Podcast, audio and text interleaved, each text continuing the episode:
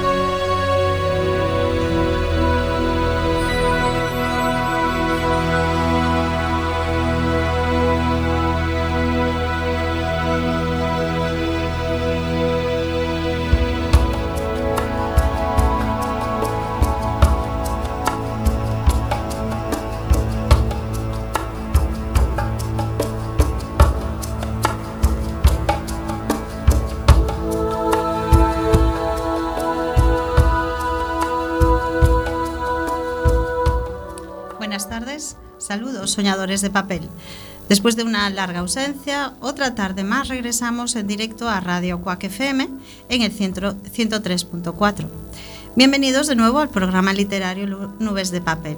Os habla Toñi Kelle y a mi lado está mi querido David Henson. Hola. Hola Toñi, ¿qué tal? Y al frente de los controles está el maravilloso, el mejor técnico del mundo mundial. Hola Mario Lois.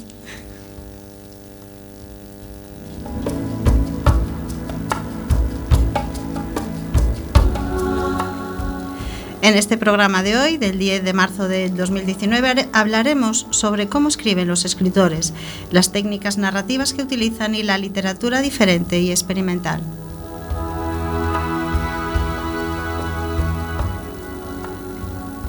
Primero quiero explicar que eh, cuando alguien quiere ser escritor necesita tener una buena idea sobre la que escribir debe utilizar métodos narrativos para contar la historia de una forma atractiva y conseguir que el lector quiera continuar leyendo después de pasar varias páginas, es decir, que el relato enganche.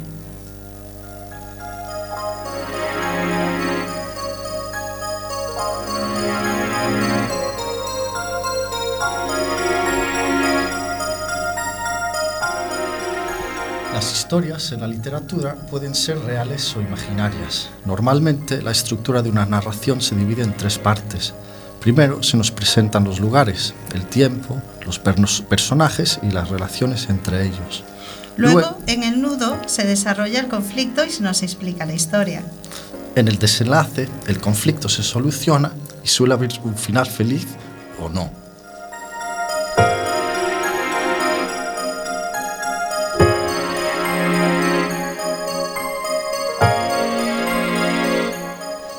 El desarrollo de la historia suele dividirse en capítulos en donde se cuenta con más detalle todo lo que pasa.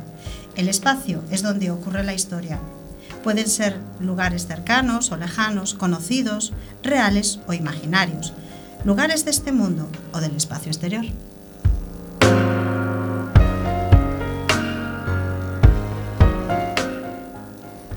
El tiempo en que ocurre la historia puede durar muchos años o poco tiempo.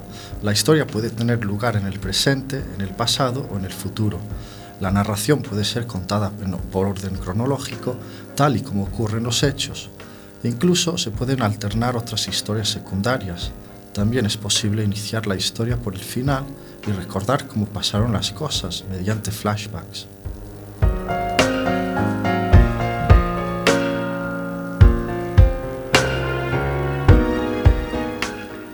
El escritor debe decidir desde qué punto de vista va a contar su historia, con lógica y coherencia, para que el lector comprenda el sentido del relato.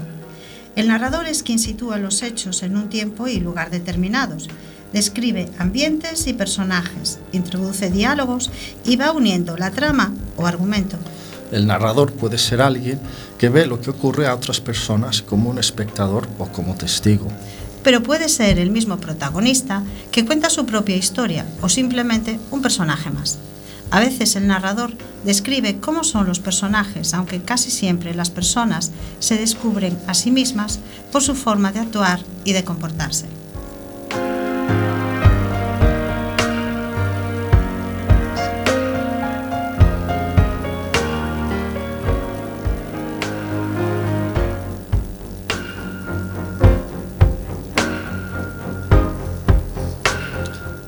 Si el narrador conoce los sentimientos de todos los personajes, se llama narrador omnisciente, que lo sabe todo, incluso los pensamientos. El narrador también puede hablar en primera persona cuando piensa y habla consigo mismo.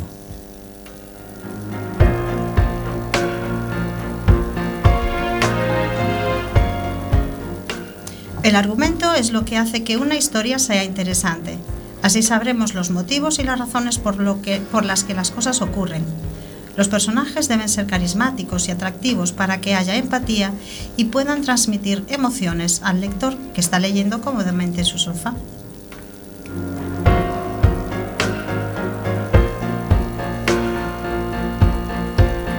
Encontramos diálogos cuando los personajes hablan directamente unos con otros. El escritor también puede usar el estilo directo, que es decir, literalmente las palabras de un personaje. El estilo indirecto es cuando alguien manifiesta lo que antes había dicho otra persona. Con el estilo indirecto, libre, se explican los pensamientos y sensaciones del personaje en el mismo momento de hablar. En los monólogos, el individuo piensa o habla consigo mismo.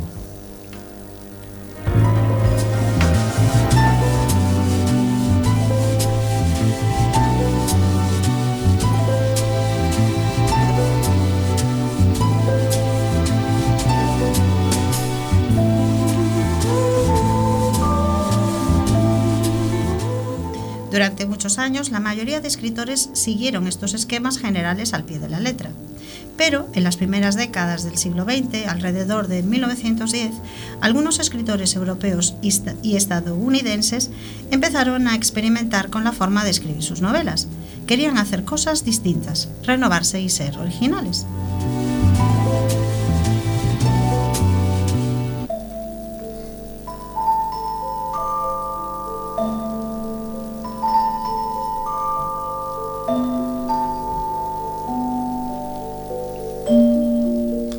Los movimientos de vanguardia empiezan a surgir un poco antes de la Primera Guerra Mundial y así aparecen el futurismo, cubismo, dadaísmo y surrealismo.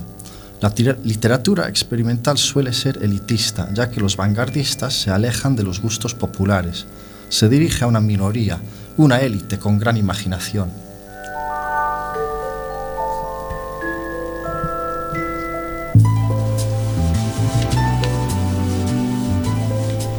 Sus obras modifican los métodos que se usaban hasta ese momento.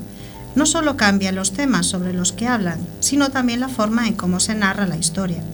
Se usan técnicas novedosas a las que el lector no está acostumbrado y por eso a veces estos escritos son difíciles de comprender o directamente no tienen sentido lógico y pueden resultar caóticos.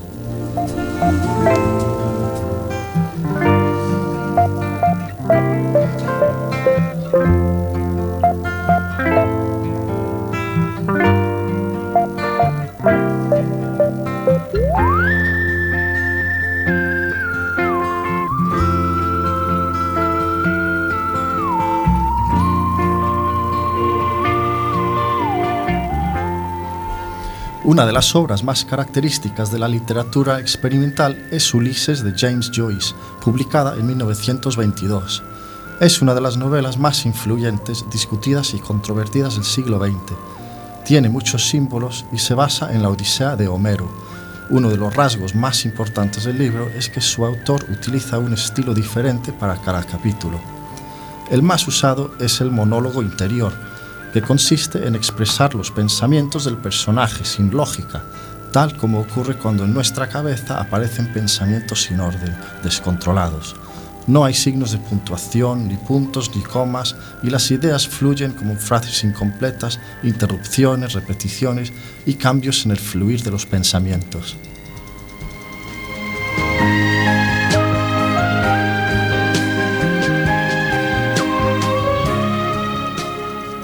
Este es uno de los monólogos de Molly Bloom en el Ulises de James Joyce.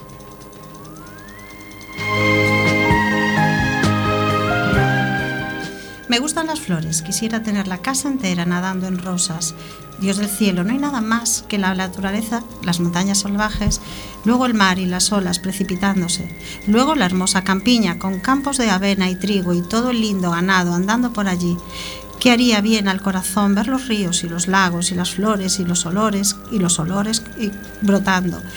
Eso es la naturaleza para aquellos que dicen que no hay Dios. No daría ni el blanco de una uña por toda su conciencia, porque no se ponen a crear algo. Le preguntaba muchas veces yo a los ateos, o como se llame, que vayan primero a lavarse sus miserias. Luego van pidiendo a gritos un sacerdote cuando se mueren. ¿Y por qué? Porque tienen miedo del infierno a causa de su mala conciencia. Ah, sí, sí que los conozco bien. ¿Quién fue la primera persona en el universo antes de que hubiera nadie? El que lo hizo todo. Ah, ellos no lo saben. Bueno, yo tampoco. Así, pues podrían lo mismo tratar de impedir que el sol saliera mañana. Ah, el sol brilla por ti, me dijo el día que estábamos tumbados entre las flores con su traje gris y su sombrero de paja. El día que conseguí que se me declarara.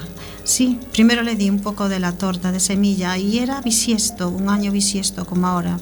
Hace 16 años. Dios mío, tras aquel largo beso, yo casi perdí el aliento. Sí, él decía que yo era una flor de la montaña. Eso somos, flores.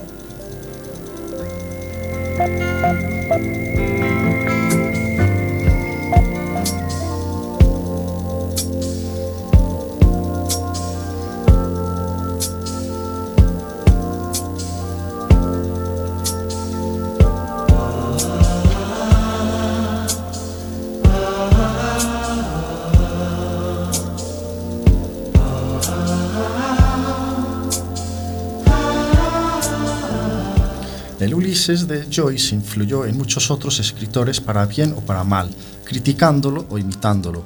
Virginia Woolf en su obra La señora Dalloway también usa la técnica del monólogo interior para expresar los sentimientos y pensamientos de la protagonista.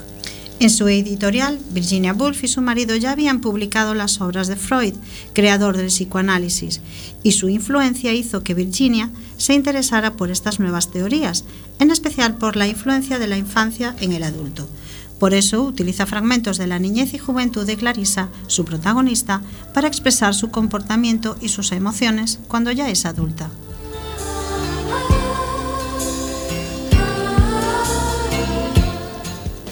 Además, la maestría de Virginia Woolf consiste en alternar el estilo de indirecto libre y el monólogo interior.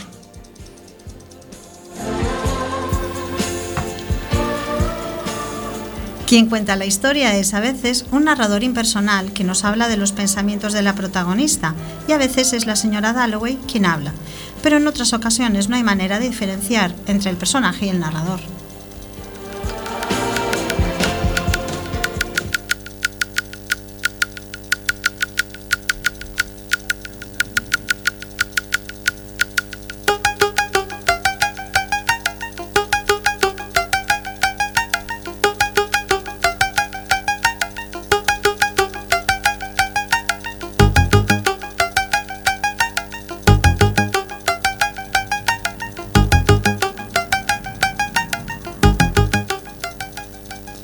Junto a muchos otros escritores, como William Faulkner, que escribió El ruido y la furia, la generación perdida americana también experimentó con las vanguardias literarias. Querían superar los límites de la narrativa del momento, usando técnicas inusuales que evocaban estados místicos y de ensueño, ya no solo con la hipnosis, sino también usando drogas alucinógenas.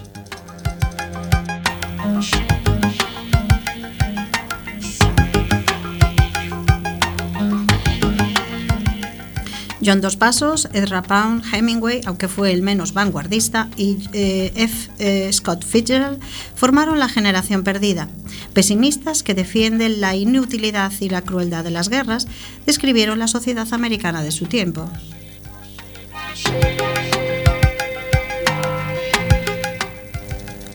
John Dos Pasos escribió Manhattan Transfer, metáfora sobre la deshumanización de las grandes ciudades fue pionero en el uso de técnicas narrativas que influyen en muchos otros escritores. Este autor incorporaba mensajes de los medios de comunicación, publicidad, canciones populares, mezclaba distintos géneros en una misma obra y hacía un retrato sarcástico del sueño americano. Sus obras son visuales como si fuera una película de cine.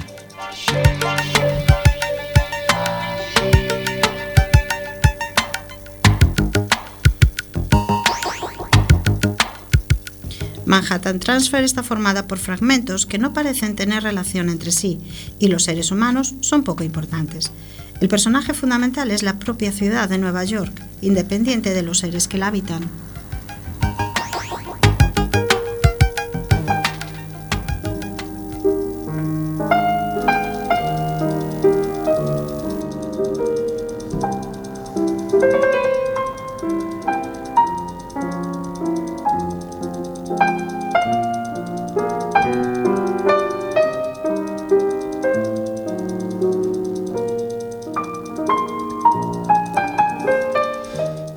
Embargo, ya había sido Lawrence Stern, con su obra Vida Opiniones de Tristram Shandy, quien empezó a escribir de forma original y graciosa en la Inglaterra del siglo XVIII.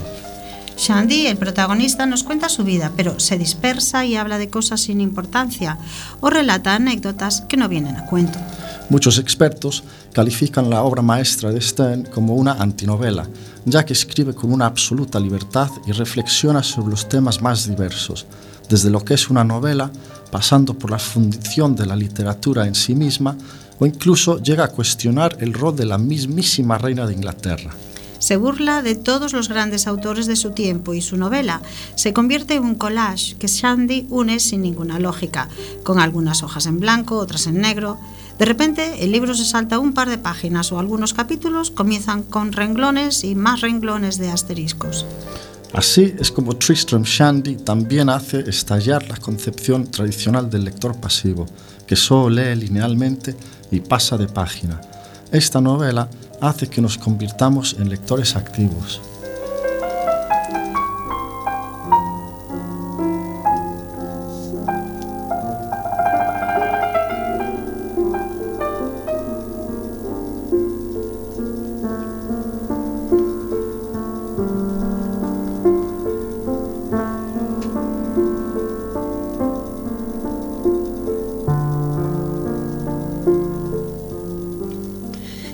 España, la novela experimental se desarrolla a partir de los años 60. Juan Marsé, Goitisolo, Cela, Delibes deciden jugar con su creatividad e imaginación experimentando con la narrativa. Pero con Tiempo de Silencio de Luis Martín Santos, este escritor escribió una de las más importantes obras de la novela experimental española.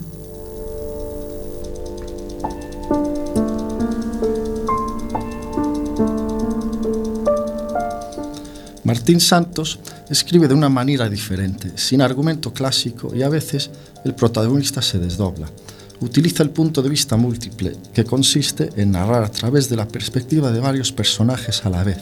Además, varias historias se van cruzando en la trama.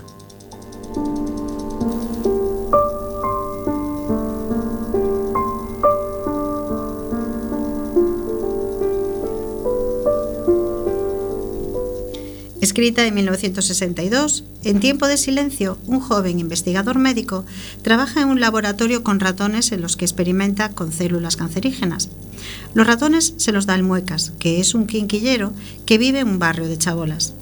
Un día, a una de sus hijas le han practicado un aborto, pero la chica muere a pesar de los esfuerzos del joven Pedro por ayudarla, y a él le despiden del laboratorio.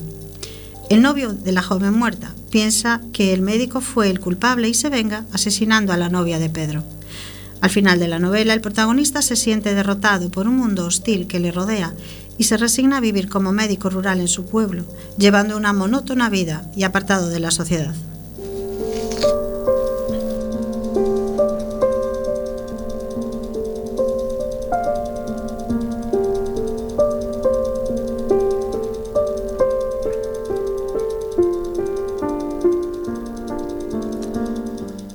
En esta novela se introducen ya buena parte de las nuevas técnicas narrativas de la novela experimental española.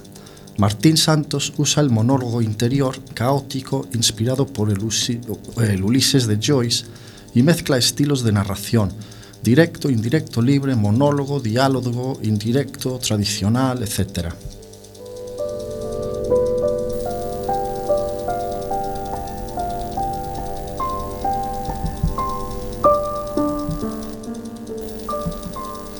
En este fragmento, el personaje reflexiona en monólogo interior expresando sus pensamientos mientras intenta superar el miedo en la cárcel a ser acusado de homicidio.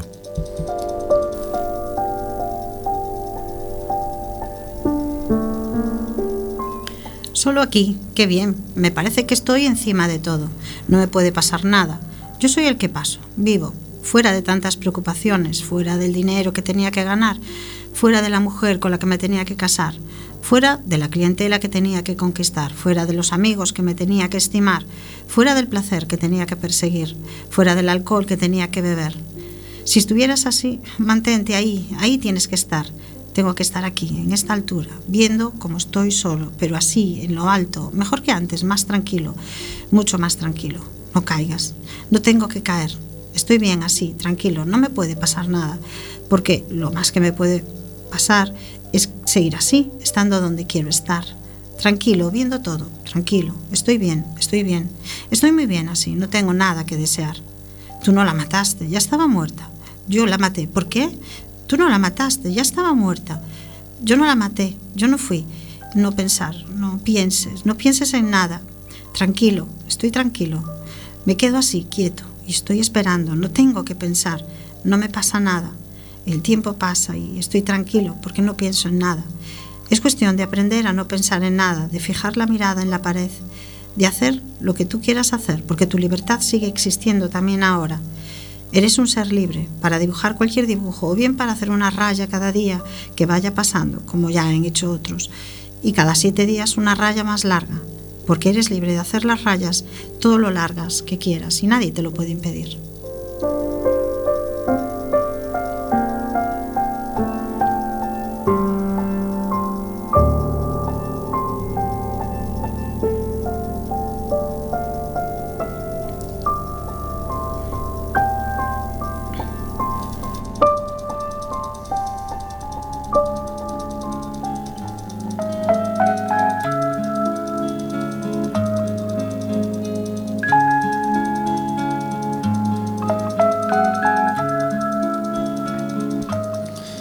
Café, Café Gijón, Martín Santos conocerá a su gran amigo Juan Benet, autor clave de la novela experimental. Influido por la lectura de Proust, Faulkner y Joyce, creó un universo novelesco desarrollando sus obras en el mítico lugar de Región, inventado por él, en una serie compuesta por Volverás a Región y Saúl ante Samuel.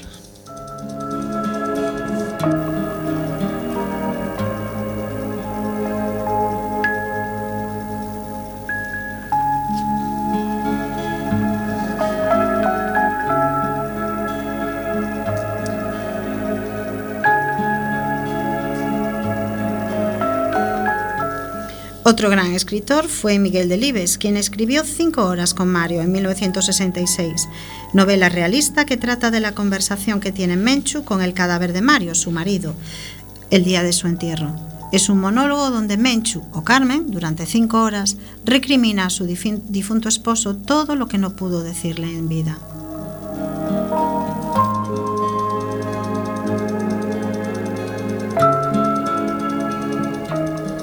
Miguel Delibes escribe un estudio psicológico donde llega hasta el fondo de la sociedad española del momento. Carmen y Mario representan a las dos Españas, la tradicional y la progresista, enfrentadas constantemente con ideales contrarios. Débiles critica la incultura de los habitantes rurales, que adoran el dinero y se dejan llevar por las críticas. El narrador es Carmen, pensando y describiendo los personajes con historias sueltas que se entrelazan entre sí. Los personajes se reducen a dos. Menchu, la esposa de Mario, que es una mujer de mediana edad, provinciana y tradicional, educada con ideales sexistas muy arraigados en la personalidad de las mujeres de la época. Nacionalista, exalta España y todas sus costumbres. Cristiana y devota, comienza cada capítulo con una cita bíblica y crítica todo lo que la rodea. Es una mujer en la que se refleja la incultura de una sociedad de la época y el poder autoritario del Estado. Su empeño era tener un 600 y mantener la sociedad de clases por temor a la pobreza.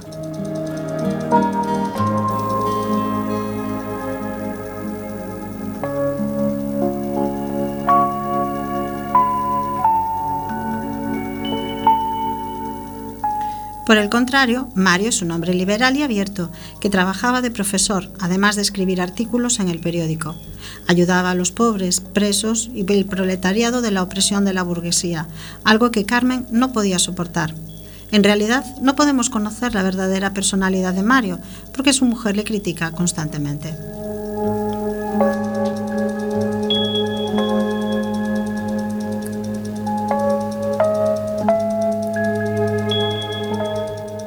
Delibes usa un lenguaje coloquial, a veces vulgar, tal y como habla una mujer de clase media rural. Solo se usa el lenguaje culto en las citas de los libros tanto de la Biblia como de otros libros de Mario.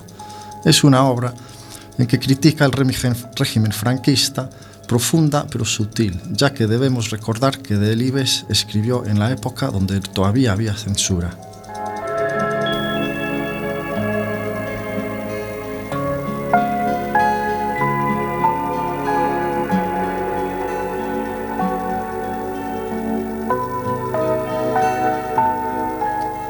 Miguel Delibes ya había escrito famosas novelas más tradicionales como La sombra del ciprés es alargada y realistas como La familia de Pascual Duarte. Otras novelas de ambiente rural son Diario de un cazador, escrita en 1955, o Las ratas. También escribió Los santos inocentes en 1981, donde inicia la crítica social y política.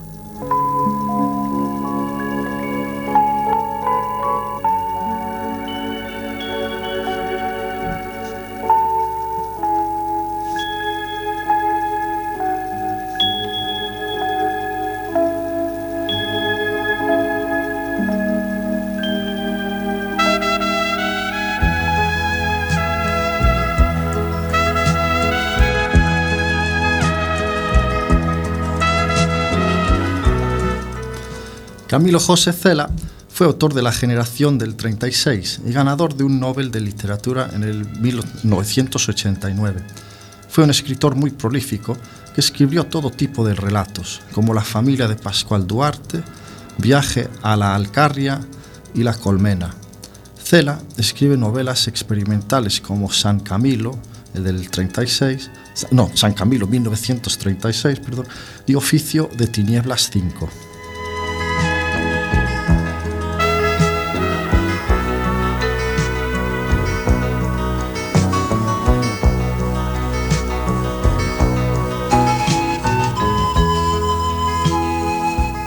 Publicada en 1969, San Camilo 1936 es una novela experimental que, a través de un monólogo interior, ofrece una visión surrealista y esperpéntica de los días que transcurren en Madrid alrededor del 18 de julio de 1936, inicio de la Guerra Civil Española y festividad de San Camilo.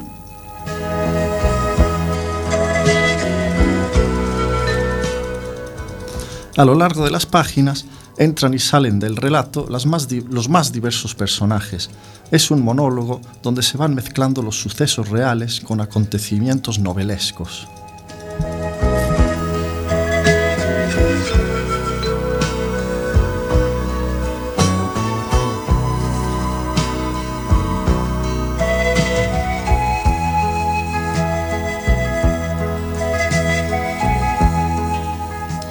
Gonzalo Torrente Ballester, con su obra La saga fuga de JB, se sale claramente de la narrativa tradicional para crear una novela experimental atípica a través de la parodia del disparate, donde mezcla la realidad con lo imaginativo y lo mítico.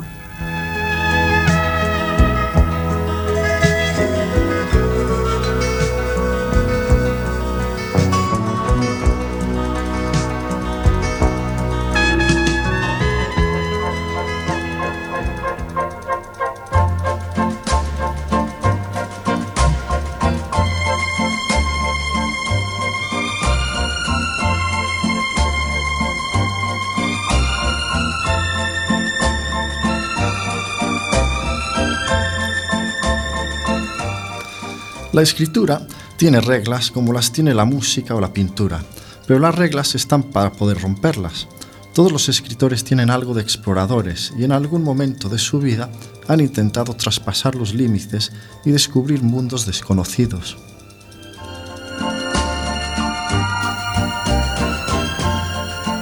En una escena casi siempre suceden varias cosas al mismo tiempo. Aparecen personajes que hablan a la vez y ocurren varias cosas.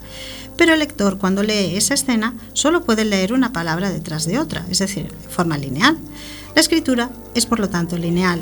¿O se puede cambiar esa sucesión de palabras y acciones?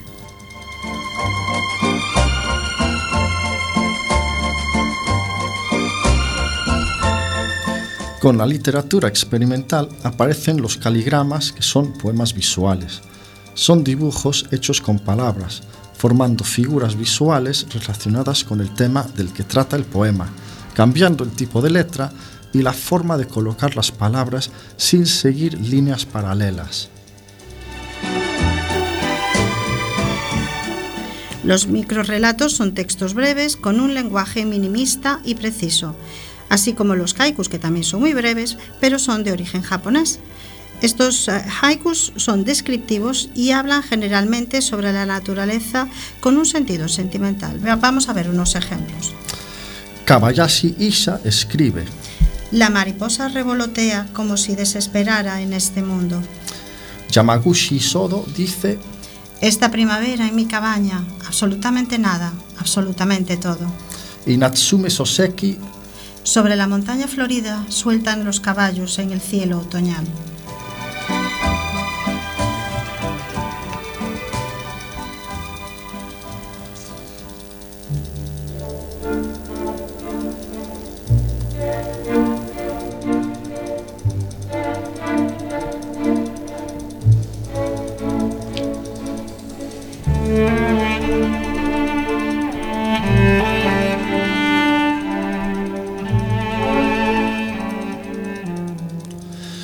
En 2014 en Brooklyn la maestra de Gianni Gokin pidió a sus alumnas que describiesen su peor día, Gianni dio una vuelta a la tarea, literalmente, y escribió un complejo poema. Si se lee normalmente, parece ser una idea pesimista sobre la vida, pero al leerlo desde el final, de abajo hacia arriba, la actitud cambia. Después de publicarse en Internet, su trabajo creativo dio la vuelta al mundo se debe leer cada línea poco a poco, ya que no son frases completas.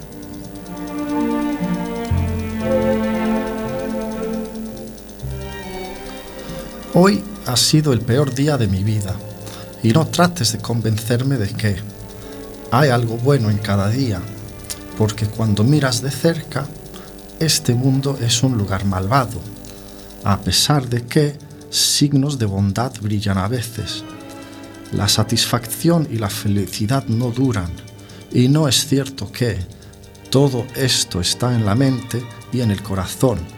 ¿Por qué? La verdadera felicidad se puede lograr solo si lo que nos rodea es bueno. No es verdad que la bondad exista. Seguro que estarás de acuerdo en que la, la realidad crea mi actitud. Todo esto fuera de mi control y nunca me oirás decir que hoy ha sido un buen día. Ahora léelo de abajo hacia arriba. Hoy ha sido un buen día y nunca me oirás decir que todo está fuera de mi control. Mi actitud crea la realidad. Seguro que estarás de acuerdo en que no es verdad que la bondad exista. Solo si lo que nos rodea es bueno, la verdadera felicidad se puede lograr. Porque todo está en la mente y en el corazón. Y no es cierto que la satisfacción y la felicidad no duran. Signos de bondad, de bondad brillan a veces, a pesar de que en este mundo es un lugar malvado, porque cuando miras de cerca hay algo bueno en cada día. Y no trates de convencerme de que hoy ha sido el peor día de mi vida.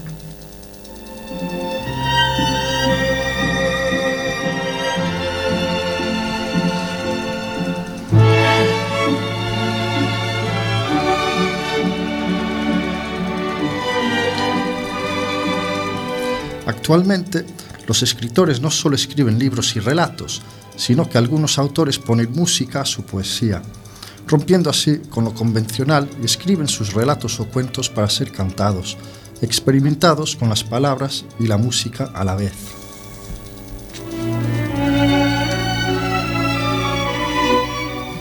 Podemos encontrar a un cantante multifacético como es Litos, que escribe de una forma muy original, algo similar al poema de Gianni Gorkin.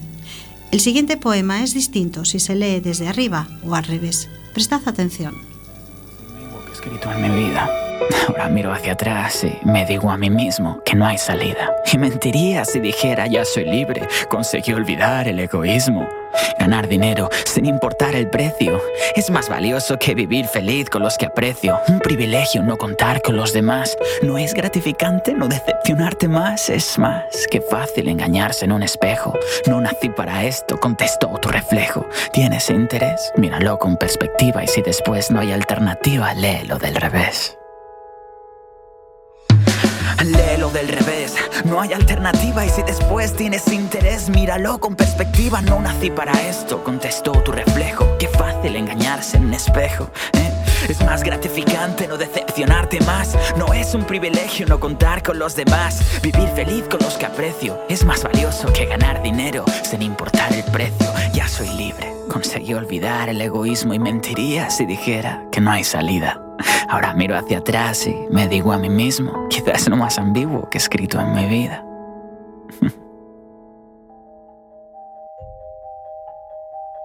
Este es un ejemplo de relato experimental, lo mismo que Nach, rapero español, poeta, sociólogo y actor, en su poesía rapada llamada Tiempo. En estos tiempos en los que me hace falta tiempo, ¿cuánto tiempo hace que necesito más tiempo? Tiempo, dame tiempo. Tiempo, dame tiempo. Demasiado tiempo perdido pensando solo en el tiempo. ¿Cuánto tiempo hace que no tengo tiempo? Tiempo, dame tiempo. Tiempo, dame tiempo. ¿Cómo voy a amarte si nunca te quedas? Si intento abrazarte, pero te despegas. Si todo lo que hago es esperarte, pero tú, tú nunca esperas. Siempre quieres jugar, no tienes paciencia. Siempre ganas. Siempre ganas y te burlas de mí con indiferencia. Creí que yo iba a ser distinto, que me ibas a corresponder, pero solo sabes seguir tu instinto y vuelves a desaparecer. Todos me decían, no lo intentes, pero no atendí. Cuando confíes en el tiempo, no se apiadará de ti. Al principio estará a tu lado, te mostrará la belleza de un futuro recién pintado. Luego te regalará un espejo y se reirá, haciéndote sentir viejo y cansado. ¿Por qué me haces sufrir tanto, amado tiempo? ¿Por qué me miras y luego tus mentiras desgarran mi vida a tiras con cada aliento? Ya sé que pereces y mueres y no te mueves. Ya sé que no hay dieces sin antes nueves, ni viernes sin antes jueves. Ya sé que nunca podré cambiarte, que tú eres libre, que vas y vienes, que tú, tú eres como eres. Solo dame la oportunidad de amarte y de poseerte. Te construiré el más hermoso castillo y allí podré adorarte eternamente. Déjame, déjame ser arrastrado por tu luz de plenitud. Déjame sentir tu luz. Dame de beber del elixir de la eterna juventud. En estos tiempos, en los que hace falta tiempo, ¿cuánto tiempo hace que necesito más tiempo? Tiempo, dame tiempo. Tiempo, dame tiempo. Dame tiempo. Demasiado tiempo perdido pensando solo en el tiempo. ¿Cuánto tiempo hace que no tengo tiempo? Tiempo, dame tiempo. Vivo el tiempo como si fuese un mar y el mar como si fuese una mano tendida. El aire mueve las ramas del tiempo. La tierra coge raíces del tiempo. Los pájaros pasean la velocidad del tiempo.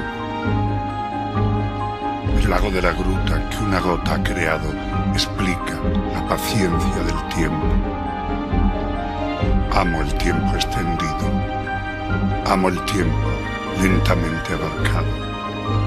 No conoce balance. No pasa el tiempo nunca. Solo pasa mi tiempo.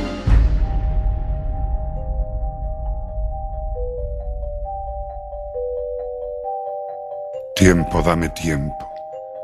¿Cuánto tiempo hace que necesito más tiempo? ¿Cuánto tiempo hace que no tengo tiempo? Tiempo, dame tiempo. Tiempo.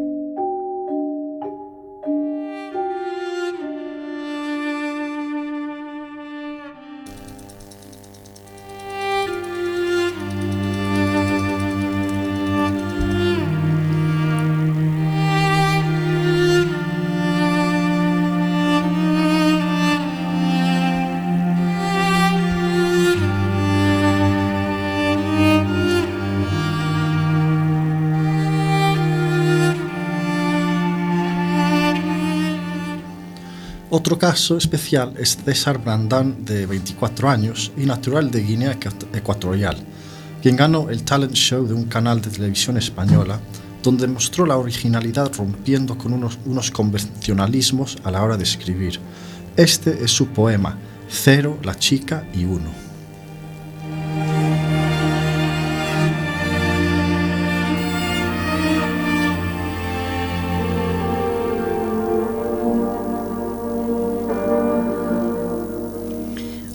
Quería contar con nadie y uno no entendía por qué era impar si antes de él había alguien.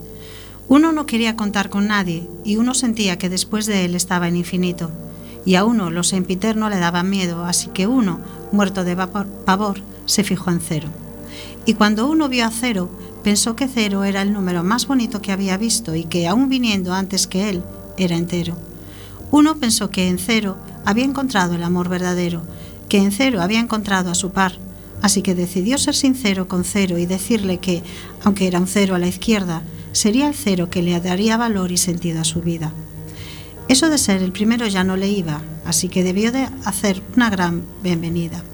Juntos eran pura alegría y se completaban. Uno tenía cero tolerancia al alcohol, pero con cero se podía tomar una cerveza cero por su aniversario, aunque para eso tuviesen que inventarse una fecha cero en el calendario. Cero era algo cerrado y le costaba representar textos, pero junto a uno hacían el perfecto código binario. Eran los dígitos del barrio y procesaban el amor a diario, pero uno no sabe lo que tiene hasta que lo pierde, así que uno perdió a cero. Y para cuando uno se dio cuenta, Cero ya contaba de la mano con menos uno, que a pesar de ser algo negativo le trataba como una reina. A Cero le gustaba que menos uno fuera original, tener un hueco en menos uno, un guion con el que podían jugar. Cero le gustaba que menos uno no fuese uno más, que menos uno no fuese ordinal, que fuese justamente competitivo y que cuando jugasen al uno, menos uno no le dejase ganar. Cero sentía que a diferencia de uno, menos uno sí la trataba como un número de verdad. Y menos uno no ponía peros, ni pretendía darle valor a cero poniendo comas entre ellos. Menos uno no tenía complejos y cuando hacían el amor a menos uno le encantaba estar bajo cero. Y uno, una vez más, se volvía a quedar solo, separado como una unidad. Sincero, su vida se consumía como una vela. Sincero, el tiempo en él hacía mella. Y uno empezó a contar, pero sincero, se olvidó de los besos de cero, del sexo con cero, de los ceros de cero. Y uno empezó a contar, pero sincero. Uno se olvidó del cero y le dijo adiós. Uno se olvidó de cero y tal vez hasta del amor. Y empezó a contar hasta lo que más miedo le daba, hasta el infinito. O tal vez solo hasta dos.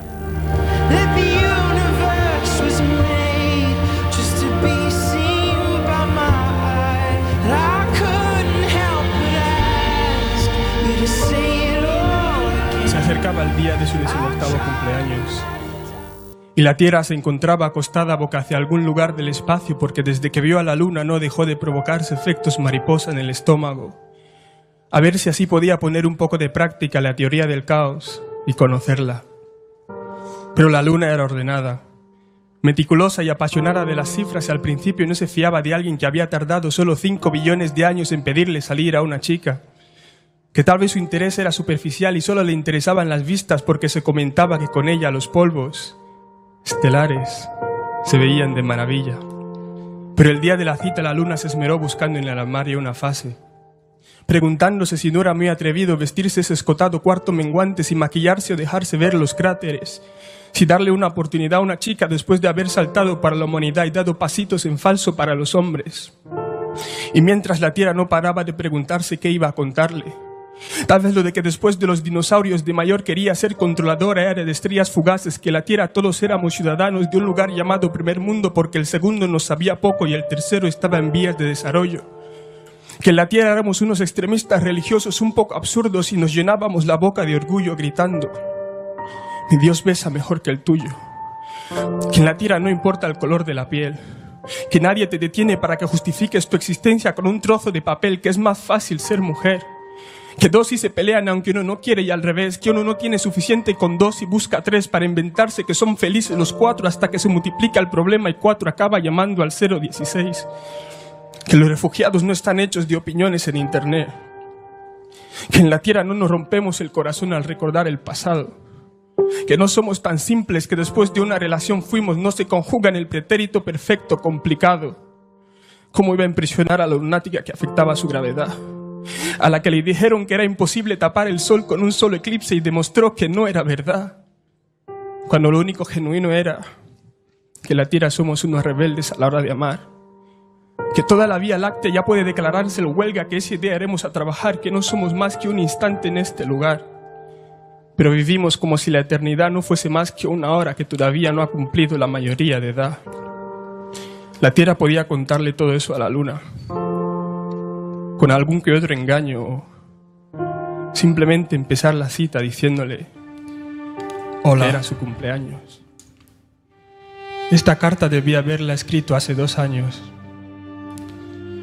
Así que por esta vez permitidme hablar en primera persona y os prometo que ya acabo. Mamá, me encanta escribir a ordenador. Aunque detesto todo lo que trae el Word 2016 como predeterminado.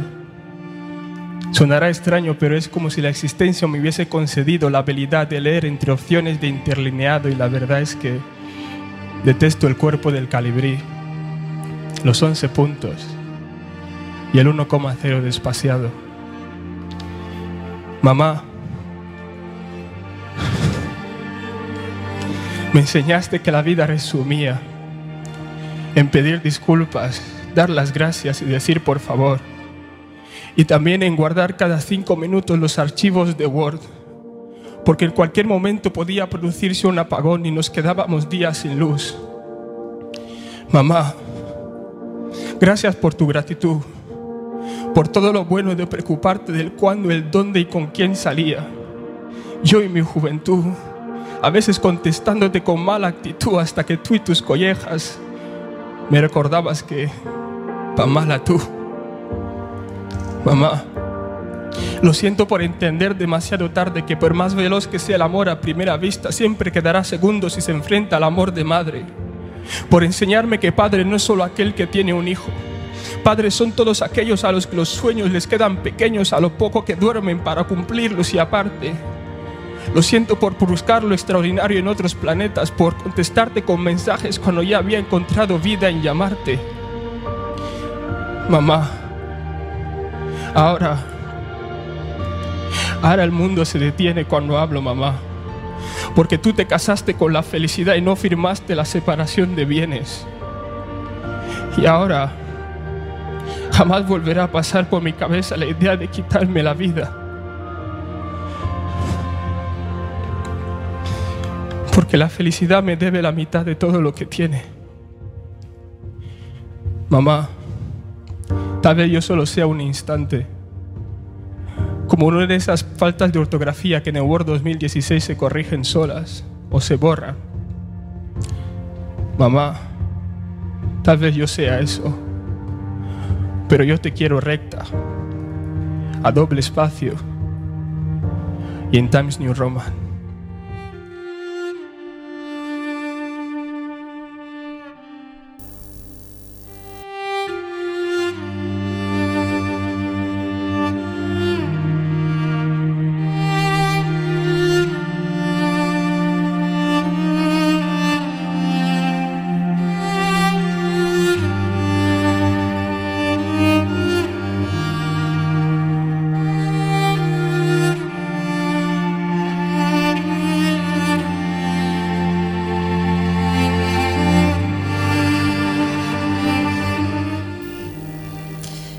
Maravilloso César Brandon. Y hasta aquí ha llegado el tiempo de este programa y el mío propio. Esta noche me despido y dejo nubes de papel, no sin antes agradecer a Coac FM la posibilidad que me ha brindado de participar en esta experiencia tan bonita de la radio. Desde hace dos años, cuando este programa de radio nació, justamente un 19 de marzo del 2017, Rosa y yo nos lanzamos a una aventura en las ondas en la que queríamos difundir la literatura. Eh, no solo hablamos de muchos escritores consagrados, sino que también entrevistamos a nuevas voces de la actualidad literaria de nuestra ciudad. En todo este tiempo, buscando información para preparar los programas, aprendí cosas nuevas sobre la literatura y sobre la forma de escribir de muchos autores. Descubrí nuevos puntos de vista, nuevos novelistas, poetas, poetisas y volví a repasar las obras de algunos de mis escritores favoritos. Mi intención siempre fue dar a conocer el fascinante mundo de las palabras de una manera amena y unida a una música maravillosa. Como a mí me encanta la enseñanza, en muchos programas me dediqué a repasar las diferentes etapas de la historia de la literatura, tanto española como inglesa.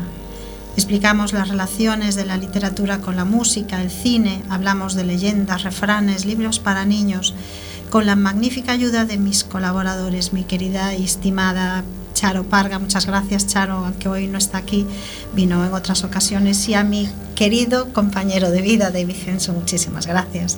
Gracias por tu apoyo, tu cariño y tu amor. Ah, de nada. y muchísimas gracias a, a, Charo, a los dos. Y como no, eh, muchas gracias al gran técnico que nos ayuda desde el inicio, sin el que es imposible que este programa salga a la luz. Muchas gracias Mario por tu dedicación, por tu colaboración y tu comprensión. Muchísimas gracias. Nada, gracias a ti, sabes que un placer, encantado de conocerte, a ti e a David. Eh, para o futuro, ca, calquera cousinha que querades facer, estaría encantado de axudarvos, vale? Pensaremos en eso, pensaremos en eso. Y por supuesto, gracias a los que nos habéis escuchado, a ver no se sabe dónde, con ilusión y, y especialmente a mi padre, que no se pierde ningún programa. Miles gracias a todos.